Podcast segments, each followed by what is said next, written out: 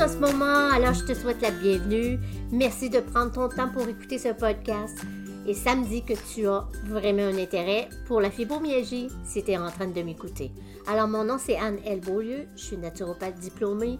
Le but de ce podcast, c'est simplement de connecter avec les femmes qui vivent la fibromyalgie comme moi et qui désirent s'en sortir, mais d'une façon autrement que qu'est-ce que parfois on nous propose. Alors, bienvenue dans le podcast. Un podcast qui se veut très authentique de ma part, ouverte et prête à partager avec vous des tranches de ma vie dans le but de vous aider. Bon matin tout le monde, j'espère que vous êtes en forme malgré ce que vous vivez, probablement la fibromyalgie ou la douleur chronique si tu m'écoutes ce matin. Alors moi, ce matin, j'ai le goût de te partager quelque chose qui euh, me chicote, me fatigue et parfois même m'agresse. Ouais. Je sais que je suis pas la seule. Je suis pas la seule en tant que naturopathe. Je suis pas la seule en tant que femme qui vit avec la fibromyalgie et en tant que les gens en général. Dans le fond, ce que je veux te parler aujourd'hui, c'est ce cette phase qu'on est dedans depuis peut-être, je dirais, 2-3 ans, et là, on dirait qu'on est au pic. C'est vraiment de la folie de au niveau de l'alimentation et de ce qu'on en fait, dans le sens que il y a beaucoup de plus en plus de clans qui se qui se rejoignent, hein, évidemment, un clan, ils sont ensemble. Mais avant tout, là, je veux juste te dire, ben, ben, ben, honnêtement, là, je ne peux pas être plus authentique que ça. J'ai déjà fait partie de ces gens-là qui étaient plutôt euh, arrêtés dans ses pensées. C'est ça que je vais dire. Ouais, ben là, ça se peut que je mange des, des tomates pas mal. des bêtises, ça fait ce que je vais dire, mais je vais quand même le dire. Parce que je trouve que c'est un élément de confusion incroyable. Tu sais, on est dans un air où est-ce que tout est à nos doigts. L'information est à nos doigts avec euh, Dr. Google, que j'appelle, et l'Internet, et les sites qui, sont là pour euh, nous instruire, nous donner les nouvelles données. Je, pense aux sites où ce que je fais souvent mes recherches, des sites très médicaux. Il y a même des sites que faut que tu sois un professionnel pour avoir accès. Et quand on se promène, on regarde tout ça, ben, il y a tellement de confusion. Moi-même, des fois, je suis comme, oh là là, je sais plus qui a raison, puis qui croire. Parce que on a les clans de ceux qui sont carnivores, exemple. Et ici, là, je ne donne pas de préférence, je fais juste nommer pour clarifier de quoi je parle. On a des gens qui sont 100% carnivore, 100% végétarien, végétalien. Après ça, on a les gens qui sont paléo, on a des gens qui sont AIP, on a des gens qui sont méditerranéens. En tout cas, bref, il y en a, là, je pourrais vous en nommer pendant quelques minutes encore. Mais le but, c'est juste de te mettre dans le contexte. Il y a tellement de groupes de gens qui disent que ma façon, c'est la meilleure. Puis je l'ai faite pendant des. Au début, quand j'ai commencé à étudier il y a six ans, euh, dans l'alimentation, puis j'ai fait beaucoup de certifications euh, accréditées, là.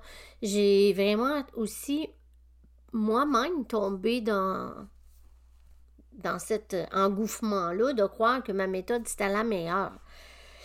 Avec les années, j'ai comme assagi mon, ma façon de penser, puis j'ai compris que chaque personne était individuelle.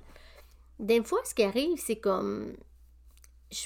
J'en prends un dans, dans, dans, dans l'eau, là. Mettons, je vais prendre, euh, je sais pas moi, le, le paléo, tu sais. OK? C'est vrai qu'il y a plein de belles choses de manger de cette façon. Le problème que j'ai vu souvent, même dans ma propre vie, c'est qu'on devient tellement rigide. Il y a une rigidité qui s'installe, puis euh, ben c'est. On oublie le, côté de s'adapter à les nouvelles choses qui peut arriver dans notre vie qui fait que peut-être qu'il faut s'attendrir dans cette façon de faire. Peut-être qu'il faut regarder pour une nouvelle option. Le corps, il change souvent. Et sachant que le corps change et s'adapte à plein de choses qu'on vit, qu'on à notre style de vie, le, la microbiote, les, les, intestins, tout ça, là, c'est tout le temps en mouvement, que je vais dire. Je, je vais utiliser ce mot-là. C'est tout le temps en changement. Donc, il faut, nous, comme personne, s'adapter aussi. Mais quand tu es rigide, et je reviens, mettons, tu fais du paléo, tu es rigide là-dedans, ben, tu n'es plus capable de reconnaître les aliments ou les choses que tu peux manger ou même faire qui vont te faire du tort. Donc, j'aime beaucoup parler de l'alimentation anti-inflammatoire, mais pas en le mettant dans un groupe nécessairement, euh, exemple, paléo, bien euh, AIP. AIP, c'est un protocole pour les personnes avec des maladies auto-immunes. Et donc, je suis certifiée, là. Je sais de quoi je parle.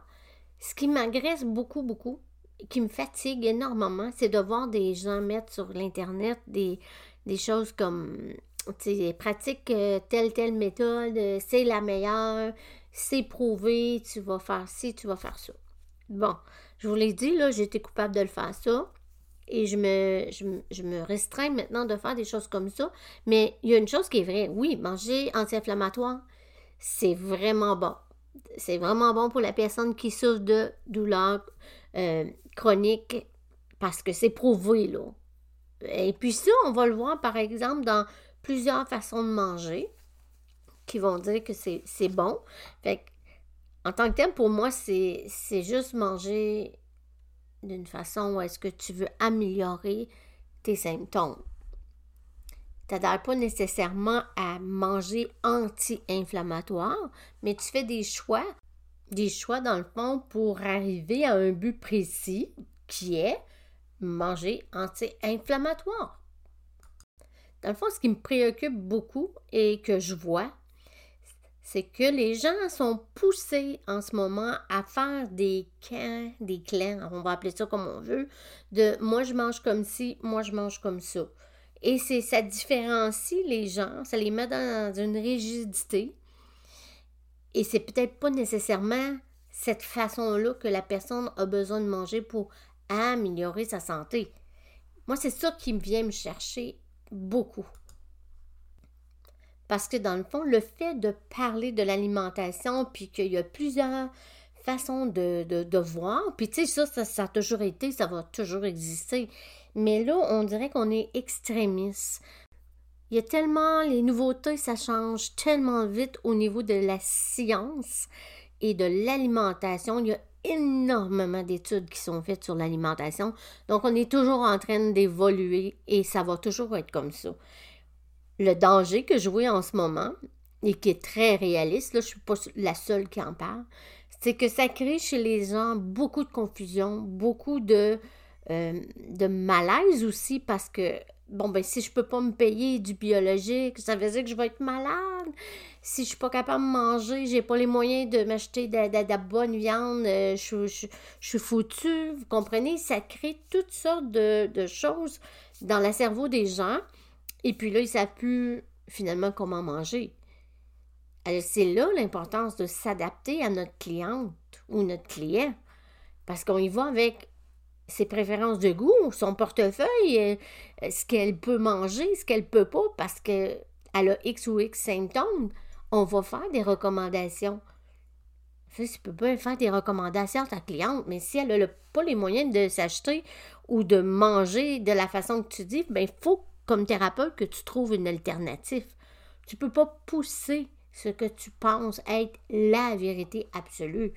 Ça, c'est vraiment quelque chose à apprendre. Puis c'est vraiment quelque chose à rechercher chez une personne dont tu vas chercher de l'aide au niveau de l'alimentation.